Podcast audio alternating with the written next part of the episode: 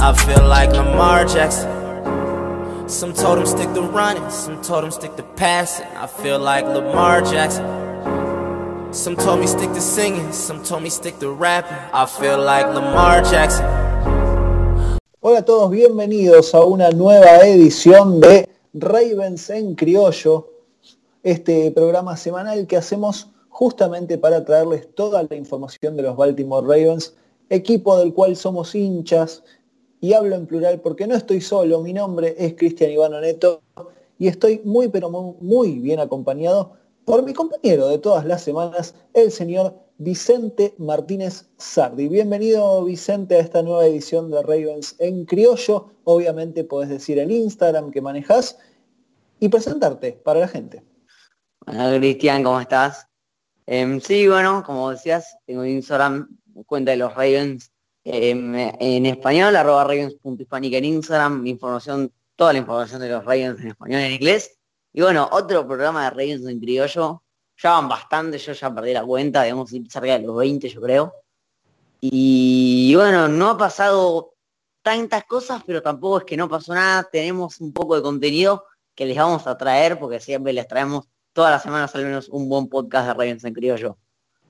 Así es, siempre, siempre tenemos algo o encontramos algo de lo cual podemos llegar a hablar esta media hora que tenemos aquí por delante. Recuerden obviamente que nos pueden escuchar a través de Spotify, iVox, estamos también en Spanish Bowl Radio y que también tenemos un Twitter, ¿no? Arroba Ravens Criollo, donde van a encontrar cuando salga este programa, lo mismo que en ravens.hispanic, el Instagram que maneja Vicente. Y hoy tenemos un programa cargado de alguna manera de información porque han pasado muchas cosas, están empezando los training camps, y está esta posibilidad de que algunos jugadores se bajen directamente de la temporada debido a lo que es la pandemia del coronavirus, el COVID-19. Y es algo que Ravens no, no fue ajeno, ¿no? Y ha pasado también en nuestro roster, dos jugadores se han bajado. Y si te parece, Vicente, arrancamos a hablar de eso. ¿Con cuál te gustaría arrancar de los dos que han decidido no participar de esta próxima temporada? Y la verdad que son dos jugadores que no son, así decirlo, piezas súper claves del equipo, pero son jugadores que nos gustaría, más tenerlos que no tenerlos. Em, yo voy a empezar hablando de Andre Smith, el tackle de 38 años. Em, es un jugador muy experimentado que para mí estaba muy bien porque los Ravens, lo, lo hablaba como en la previa, no tienen muchos jugadores en la posición de tackle ofensivo aparte de Ronnie Stanley y Orlando Brown Jr. Teníamos, bueno, justamente a Andrew Smith, que era el suplente principal, que bueno, decidió no jugar esta temporada, que está en todo su derecho, y bien por él, ¿no? Por si quiere cuidar más su salud, que jugar al fútbol está excelente. Entonces, bueno, entonces, más o menos que nos quedamos medio sin suplentes, porque el único suplente, entre comillas, que tenemos en ese tackle, una vez que no está Andrew Smith, es Tyree Phillips, en nuestro pick de la tercera ronda, que es guardia originalmente, pero ha jugado de, de tackle en su en su estadía en el college, entonces puede jugar, pero los Ravens hoy no sé si sorprendieron porque yo creo que nos esperábamos todos. Trajeron un tackle, no muy bueno, Parker Echinger jugó dos partidos el año pasado con los Ravens, lo contratamos al principio de la temporada, pero está bien para tener un suplente y más o menos con experiencia, para que por lo menos, por si pasa algo extraño, no tener que improvisar con alguna cosa, entonces nos esperamos una contratación, entonces ya se nos bajó el primer jugador pero llegó Parker Echinger para ser el, suplente de Orlando Brown y de Ronnie Stanley.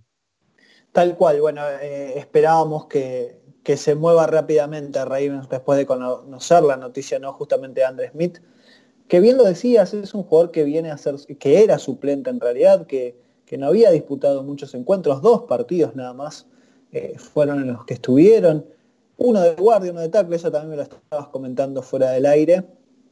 Y bueno, es una baja que, a ver, de alguna manera se siente, por esto que decíamos, ¿no? Que hacía falta que se muevan rápido, se movieron rápido de alguna manera, pero que no creo que se termine de sentir tanto, ¿no? Uno ve los nombres que se están bajando de la próxima temporada y hay algunas franquicias que sí la están pasando mal de alguna manera, ¿no? Si bien es su, es su decisión, es la decisión de los jugadores, si es totalmente respetable querer o no querer jugar, Ravens de, alguna manera la saca barata, ¿no? Con este nombre y con el segundo nombre que vamos a, a, repasar y que es el segundo justamente y último por el momento, que se ha bajado de la próxima temporada, que es de Anthony Thomas. Un nombre que acá ha aparecido en muchísimos podcasts, porque siempre hablábamos ¿no? de, quizás un punto flojo que tuvo los Ravens, que era justamente retornar las patadas. Y acá tenemos a nuestro especialista bajándose de la próxima temporada. ¿Qué panorama sentís que se puede llegar a venir? Yo tengo una postura muy clara, pero te quiero escuchar primero a vos, Vicente. Sí, bueno, como vos decías, es exactamente como decís vos, nosotros ya lo hablamos, ha sonado mucho el nombre de Anthony Thomas en Ravens en criollo muchísimos, en muchísimos capítulos, es que sí, los Ravens, obviamente que no fue terriblemente malo, pero podría haber sido mejor el tema de los retornos, tanto en kickoff como en despejes. De Anthony Thomas fue, fue el principal, eh, compartiendo un poco con Justin Hill. Pero bueno, yo la verdad que lo había dicho en los últimos podcasts de donde hablamos de él, que yo la verdad le quería dar un año más de oportunidad. Ha decidido bajarse. Eh, es completamente respetable la, decisión, obviamente.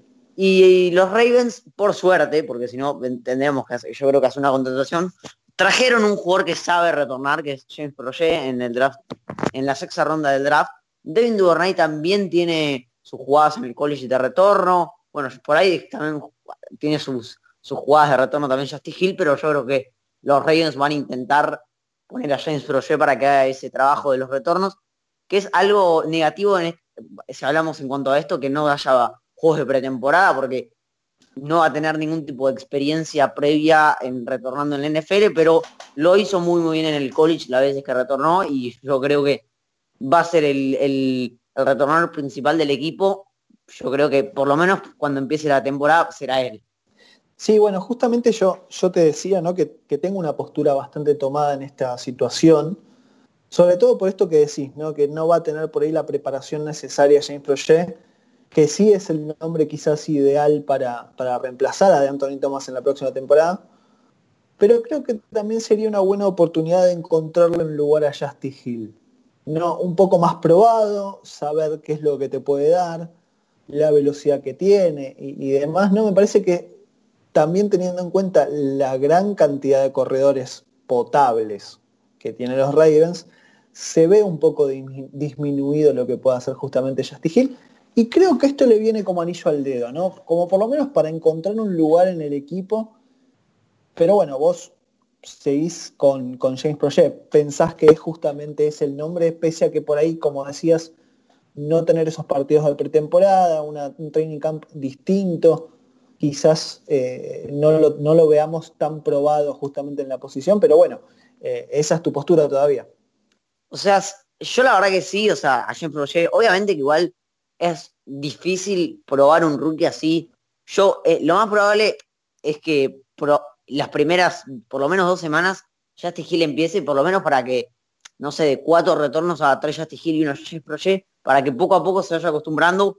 Pero Justin Hill el año pasado tuvo sus retornos nunca hizo algo demasiado bueno, obviamente que no, tampoco lo hizo mal, pero yo creo que los Ravens van a intentar buscarle, sí, unas primeras semanas por lo menos mientras calienta motor de James Projet para ver qué puede hacer Justin Hill y a menos que lo haga muy bien, yo creo que no creo que quede con el puesto. Igual muchas veces en los kickoffs retornan dos jugadores que pueden ser ellos dos, pero yo la verdad que me gusta James Projet porque lo hizo muy bien en la universidad, pero no, no es lo mismo, entonces tampoco nadie te garantiza que lo va a hacer bien, entonces hay que ver qué hace nuestro coach.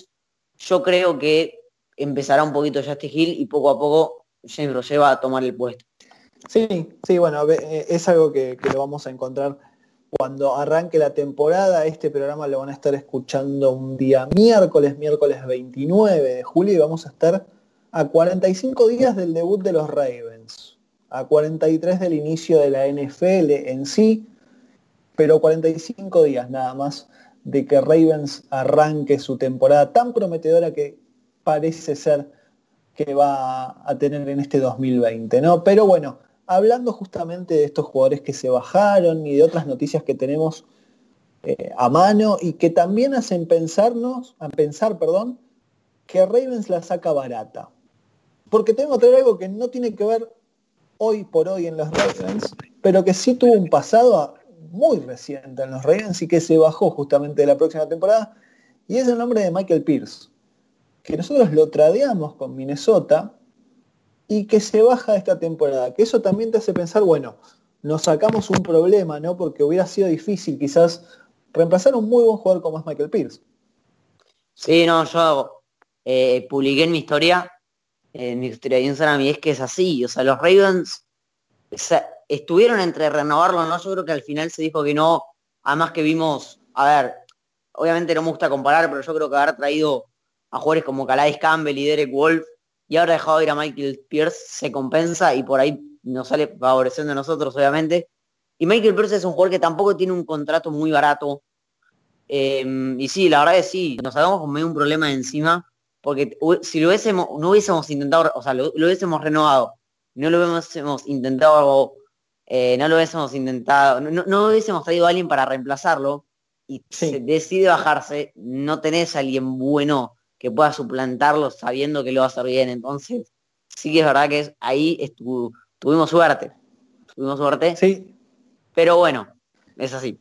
Es así. Es así, es así. Eh, tuvimos bastante fortuna en esta situación.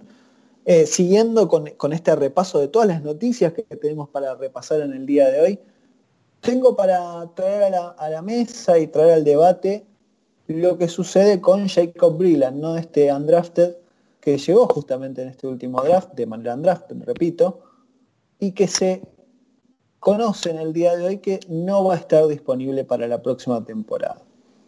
Él ya traía una lesión, finalmente no, no está apto todavía y ya se conoció en el día que no va a estar para la temporada.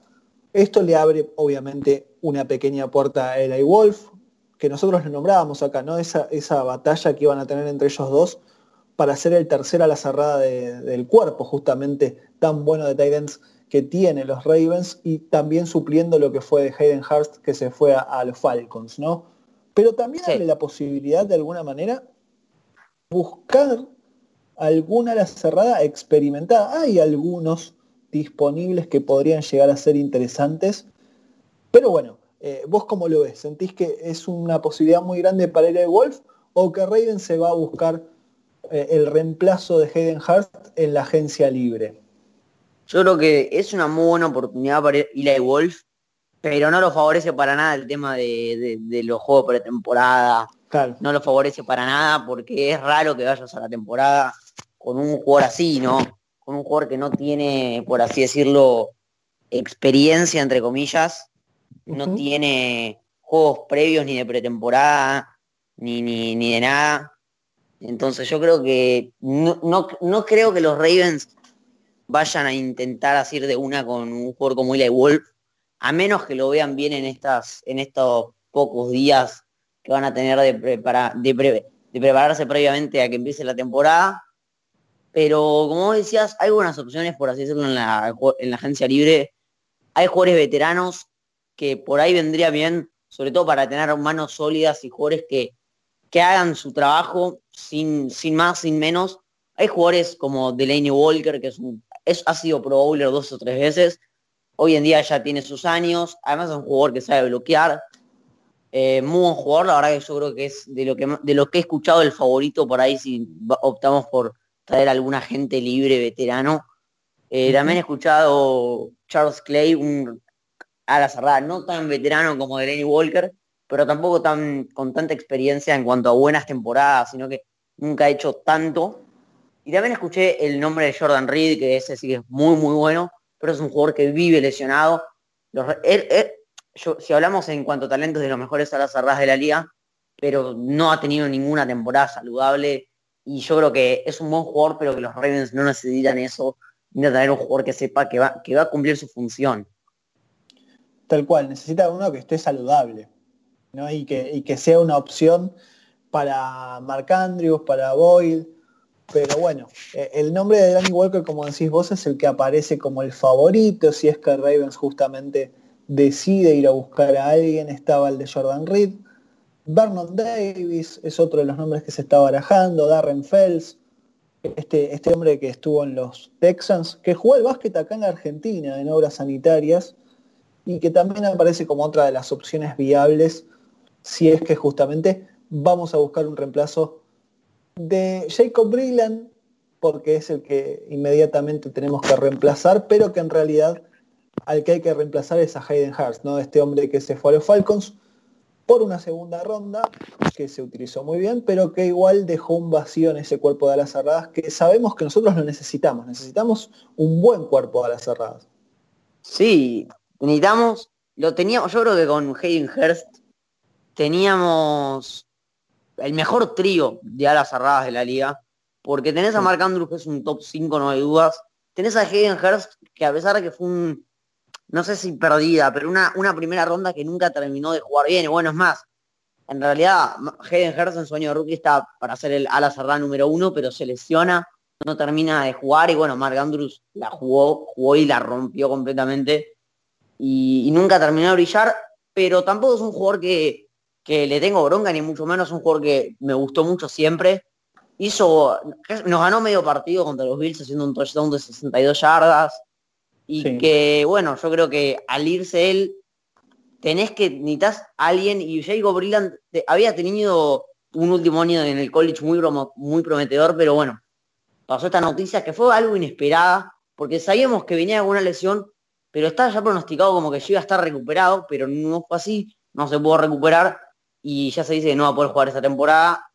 Es una lástima, pero bueno, obviamente que hay que ver qué deciden los coaches ir con Eli Wolf, que tampoco me disgustaría, ¿no? Pero es un jugador con muy poca experiencia, sin experiencia en la NFL, no va a tener ni siquiera experiencia de, la pretemporada. Y bueno, y Nick Boyle, hablemos, es un jugador que siempre te hace, en cuanto, si hablamos en yardas aéreas, nunca te va a hacer, nunca te va a hacer pocas, tampoco te va a hacer muchas.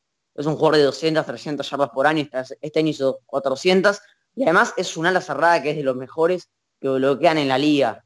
Entonces yo creo que el cuerpo de ala cerrada será muy bueno.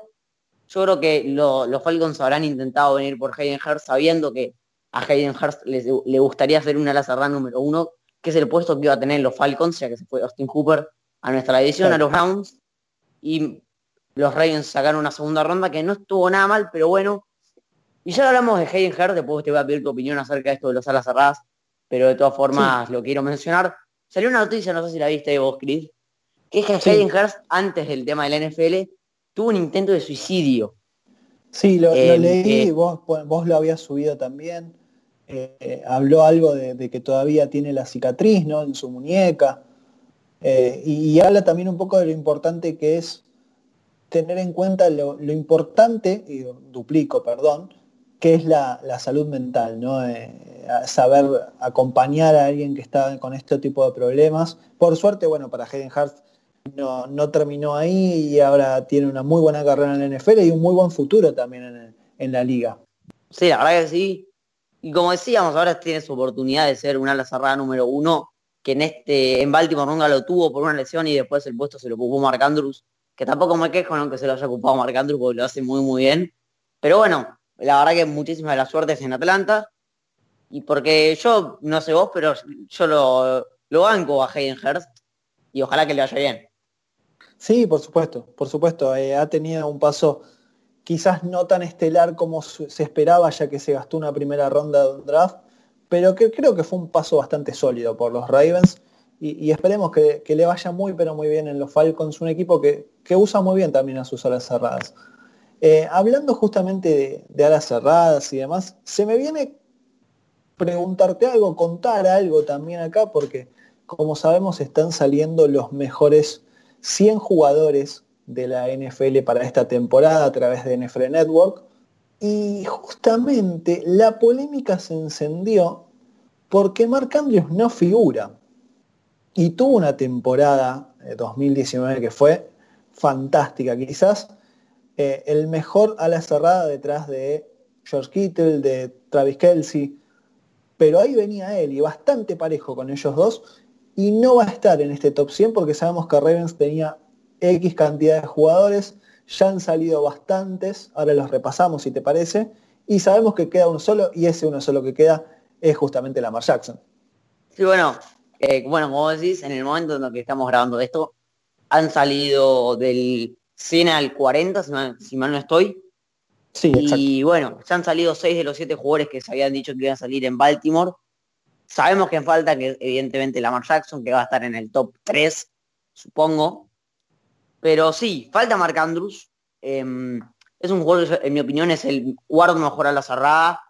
Después de George Kittle, em, Travis Kelsey y Zach el, de las Águilas. Y está bastante aparejo con Darren Waller, el de los Raiders, que fue un ex jugador en los Ravens que nunca le fue bien por temas extra cancha, pero bueno, tuvo, le fue muy muy bien este año en, los Raiders, teniendo más de mil yardas, teniendo más que Mark Andrews, pero teniendo bastantes menos touchdowns. Y esto demuestra, a ver, Darren Waller salió en el top 100, pero salió en 99. Entonces, dentro de todo, para mí salieron los dos afectados, tanto Darren Waller como Mark Andrews, porque los dos merecían estar en el top 100 y Mark Andrews merecía estar en una cosa así como un puesto 80, yo diría. Pero bueno, yo no hago las listas, entonces tampoco puedo hacer nada. Pero sí que hay Ravens que salieron, la mayoría, yo creo que de los que salieron merecían un puesto mejor del que están, un puesto, o sea, un, número más abajo. Que bueno, se me viene a la mente Marlon Humphrey, Ronnie Stanley, eh, pero bueno, repasamos si querés todos los jugadores en qué puesto estamos para opinar de cada uno. Dale, si lo tenés a mano lo, repasamos. Eh, sé que ha salido Mark Ingram, Marcus Peters, Marlon Humphrey. Eh, bueno, han salido muchos. también el Thomas, obviamente, Calais Campbell. Pero bueno, si lo tenés a mano, repasamos cada uno y si, si estamos de acuerdo no, y después preguntarnos qué posición vemos para la mar. Bueno, sí, para empezar, yo te voy a dar mi opinión. Lamar Jackson, en mi opinión, debería estar puesto número 2 después de Mahomes, porque a pesar de que tuvo mejor temporada regular que Mahomes, Mahomes tuvo un playoff excepcional y ganó el Super Bowl y eso es un plus monumental. Y por eso yo creo que Mahomes va a ser el número uno, pero yo creo que el número 2 debería de ser Lamar. Yo opino lo mismo.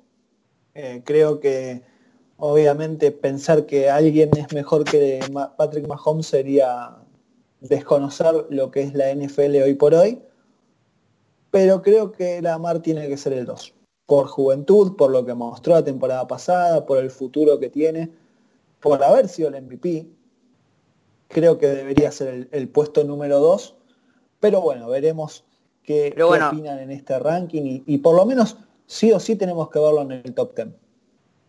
No, no, no, no. En el top 5, sí o sí. Top 5. sí, sí, no le vas a poner el número 7. no, a ver, para mí tiene que ser el 2. Pero bueno. Para mí debería ser 2, por ahí 3, como mucho. Bueno, pero bueno, repasamos como decías. En el primero en salir, esta lista va de arriba abajo, o sea, de 100 a 1, fue Marlon Humphrey que salió puesto 86. Sí. Yo creo que es un poco bajo, debería haber salido una cosa así como que que 65, 70. Sí, y, a mí me sorprende que, haya estado atrás de Marcus Peters. Si bien creo que Marcus Peters tenía que estar en el top 100, yo tengo mejor considerado a Marlon Humphrey. Yo lo eh, tengo mejor considerado a Marlon Humphrey en cuanto a jugadas, sobre todo porque es mejor tacleador y tiene mejores coberturas, pero yo a, Marcus Peters es un, es un game changer es un jugador que te hace una jugada y te cambia el partido. Hizo en sus primeros cuatro o cinco partidos tres pick six. Eh, y es un jugador que tiene más. Claro, es un jugador que por ahí cuando, cuando, se cuando juega se nota mucho más que Marlon Humphrey, porque Marlon Humphrey no es un jugador que, no es ese esquinero que hace 10 intercepciones por año. Es un esquinero que hace dos o tres, pero tiene muy buena cobertura, muchos tackles. En cambio, Marcus Peter por ahí no es tan buen tacleador, pero te hace seis o siete intercepciones por año. Por eso creo que es un poco como mejor visto Marcus Peters como un jugador que cambia un partido, no tanto como Marlon Humphrey. No estoy diciendo que sea mejor o peor, es más, para mí es mejor Marlon Humphrey, pero tiene eso Marcus Peters que por ahí de la nada te hace un pick six y te cambia, te cambia un partido. Sí, sí, voy a, voy a coincidir con ese, con ese análisis, pero bueno, siguiendo con el top 100, eh, después que haya salido Marlon Humphrey, vienen otros nombres más. Si los tenés a mano, vamos repasando. Viene Calais Campbell puesto 79. Eh, baja, baja, ¿no? De, acuerdo a lo que había estado la temporada pasada, que estuvo en el top 60, si no me equivoco. Eh, pero bueno, tiene sentido por la temporada que tuvo justamente justamente Jaguars. Creo que está bien esa posición para Calais Campbell y que el año que viene, si rinde como esperamos que rinda, va, va a estar mucho más arriba. Sí, bueno, a ver, la verdad que yo tampoco lo vi tanto como vi a los jugadores de los Ravens, porque tampoco me he visto los partidos de los Jaguares, no vamos a mentir, pero sí sé que es un jugador muy, muy bueno, es un liniero de los más sólidos de la liga, que yo creo que es un puesto que está bien, entre el top 80. Em, tampoco me quejo porque tampoco ha jugado en Baltimore, entonces tampoco te puedo decir exactamente qué tan bien era, pero sí, sí, la verdad que yo creo que está bien. Y siguiendo a Calais Campbell, puestos muy cortitos, está 75, cuatro puestos más abajo, Earl Thomas. Bien, el safety que bueno, acá muchas veces dijimos, ¿no? Que por ahí necesitaba pulirse un poco más esa, esa parte de la defensiva de los Ravens, pero sí entender que Earl Thomas es un histórico y, está perfecto que esté en el top 100 y hasta quizás se quedaron un poquito cortos, pero tampoco es algo para escandalizarse. Me parece que, que de última está bien. Sí, sí, sí, yo estoy de acuerdo. El Thomas por ahí es tipo una cosa parecida a la de Marlon Humphrey. No es como Minka Fitzpatrick, por ejemplo, es el primer jugador que se me ocurrió, que te va a hacer seis interrupciones por año. Es un jugador que tiene, si se fijan en los datos avanzados de en cuanto a cobertura, tiene muy buenas estadísticas, tiene muy pocos pases permitidos y, y a ver, no ser mencionado mucho durante un partido, no hacen interrupciones mucho durante un partido, por cierta parte haciendo un safety está bien, porque quiere decir que está cubriendo muy bien y que no dejas espacios libres. Entonces, la verdad estoy de acuerdo. Por el Thomas, con el contrato que se le hizo en los season, que fue una locura, esperábamos que sea un safety muy, muy bueno, pero yo creo que dentro de todo lo que cabe no está rindiendo nada mal. Eh, y bueno, ojalá que pueda seguir por el mismo camino, con el mismo nivel, y si se puede, mejor. Y si se puede, mejor por supuesto. Eh, y siguiéndolo a él, ¿qué, nombre tenemos para debatir? Bueno, el siguiente, que ya fue bastante puestos más, más, más, abajo, salió el señor, bueno, no, no mucho puesto, perdón, dos, un puesto más abajo, Ronnie Stanley. Que bueno, lo que decía, Ronnie Stanley es un jugador que es, si no es el mejor tackle de la liga, es el segundo mejor. Em, y merecía estar entre el top 50. 55 por lo menos, para mí. Em, pero bueno, está bien dentro de todo, por lo menos se lo reconoce un poco, que durante la temporada no se le reconoció nada y es para mí pieza fundamental en el juego de Lamar Jackson. Sí, es totalmente fundamental. Hoy leí una estadística que, que hasta parece ridícula, ¿no? Pero en no sé cuántos snaps en los que estuvo, en no sé cuántos, eh, cuántas coberturas en realidad en las que estuvo, no permitió ni un sack, eh, ni una aproximación siquiera a Lamar Jackson. Realmente es un jugador que tendría que haber estado un poquito más alto o mucho más alto tal vez. Pero bueno, eh, tiene para demostrar esta temporada y seguir creciendo justamente en este top 100. Eh, ya se nos fueron, si no me equivoco, cuatro nombres. Eso quiere decir que quedan dos. Uno es justamente Marcus Peters y el otro es Mark Ingram. ¿En qué posiciones los encontramos? A Marcus Peters eh, lo encontramos en el puesto 53, que yo creo que de todos los que habían salido hasta ahora, sin contar Calais Campbell, es básicamente como el puesto que yo le daría ahí entre el 50 y el 55. Yo creo que está muy muy bien ese ranking. Por ahí el Dal Thomas está bien por ahí, pero yo le movería unos numeritos, pero el de Marcus Peters yo lo veo excelente. Sí, yo, yo creo que está, está perfecto. Hasta lo pensé quizás un poquito más alto de lo que lo hubiera imaginado, pero creo que es totalmente justo, sobre todo teniendo en cuenta que Ravens la temporada pasada, antes de Marcus Peters y después de Marcus Peters, demostró un cambio total en la defensiva. Llegó Marcus Peters y ordenó un poco toda esa defensiva, fue mucho mejor con él que sin él y creo que por eso se merece ¿no? justamente ese muy buen puesto que le pusieron en el top 100. Y a Mark Ingram, lo tenemos en el puesto 44. 44. Está perfecto. Para mí está perfecto. Eh, es un corredor muy sólido, con una ofensiva terrestre que es temible. Él superó las mil yardas, tuvo muchísimas anotaciones. Creo, creo que está perfecto. Yo creo que está bien. No, o sea, yo por ahí está un poco más alto de lo que yo pensé, pero si no está mal, pero vos si pensás que está 30 eh, puestos más, o sea, mejor que Ronnie Stanley, por ejemplo, eso la verdad que no tiene muchas cosas de justo. pero Mark, Ingram la verdad que lo hizo muy bien. Y lo habíamos dicho en otro podcast, creo que en el equipo, en el del equipo de la década, que los Ravens no tenían un corredor bueno, bueno desde Justin Forsett, que fueron en 2014, si mal no recuerdo, porque después fuimos variando entre muchos corredores, eh, estuvo Kenneth Dixon, Alex Collins, Terrence West, bueno, Gus Edwards, ¿no? Jugó la temporada anterior, que no lo hizo mal, pero tampoco que es ese corredor número uno que te va a romper, entonces, y que vino Mark Ingram, Mark Ingram en, un, en una agencia libre donde también se esperaba que si se podía que venga Le'Veon Bell, em, los Ravens fueron por Ingram, no sé si fue bueno o mala porque no sé cómo le habrá ido, no, le hubiera ido a Le'Veon Bell en los Ravens porque no tuvo buena temporada, pero jugando en los Jets que tenía el año pasado las peores líneas ofensivas de la liga. Y es un corredor que cuando lo vimos en un buen equipo, que eran los Steelers, cuando eran buenos de verdad, digamos que es de los jugadores que más, más malos recuerdos me trae después de Antonio Brown.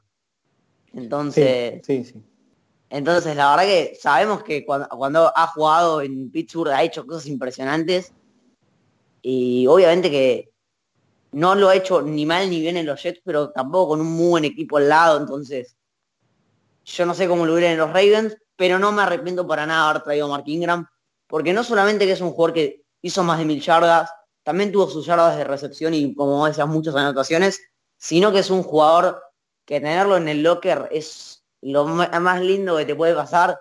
Es un jugador que, que, es muy, muy jugador en cuanto si hablamos de locker, ese jugador que se ríe todo el tiempo, está todo el tiempo haciendo bromas y bueno, fue una de las, las figuras en las redes de los Ravens. Sin sí, duda. sin duda. Sin duda, el Big Trust y, muchísimas cosas que, justamente él fomentó, ¿no? El hype sobre el MVP para Lamar Jackson y, otras cosas, ¿no? Eh, un tipo que evidentemente le hace muy bien al locker, como decías vos, aparte de todo lo bueno que hizo dentro del terreno, ¿no? Que eso es lo más importante y lo que lo lleva a estar en este puesto número 44. Como decíamos, solo, solo falta saber en qué puesto va a estar Lamar. Ya dijimos nosotros cuál es nuestra postura al respecto. Y lo que te voy a decir ahora, Vicente, es que nos quedamos totalmente sin tiempo. Hoy tuvimos un programa muy cargado de información. Así que aprovecho para decirte muchas gracias por estar como todas las semanas en esta edición de Ravens en Criollo. Igualmente, igualmente. Eh, bueno, repito el Instagram, arroba Ravens.hispanic, que hay todas las noticias de los Ravens en español y en inglés en el momento que salen. Vos podés también repetir el Twitter. Y bueno, nos vemos en la próxima, Cristian.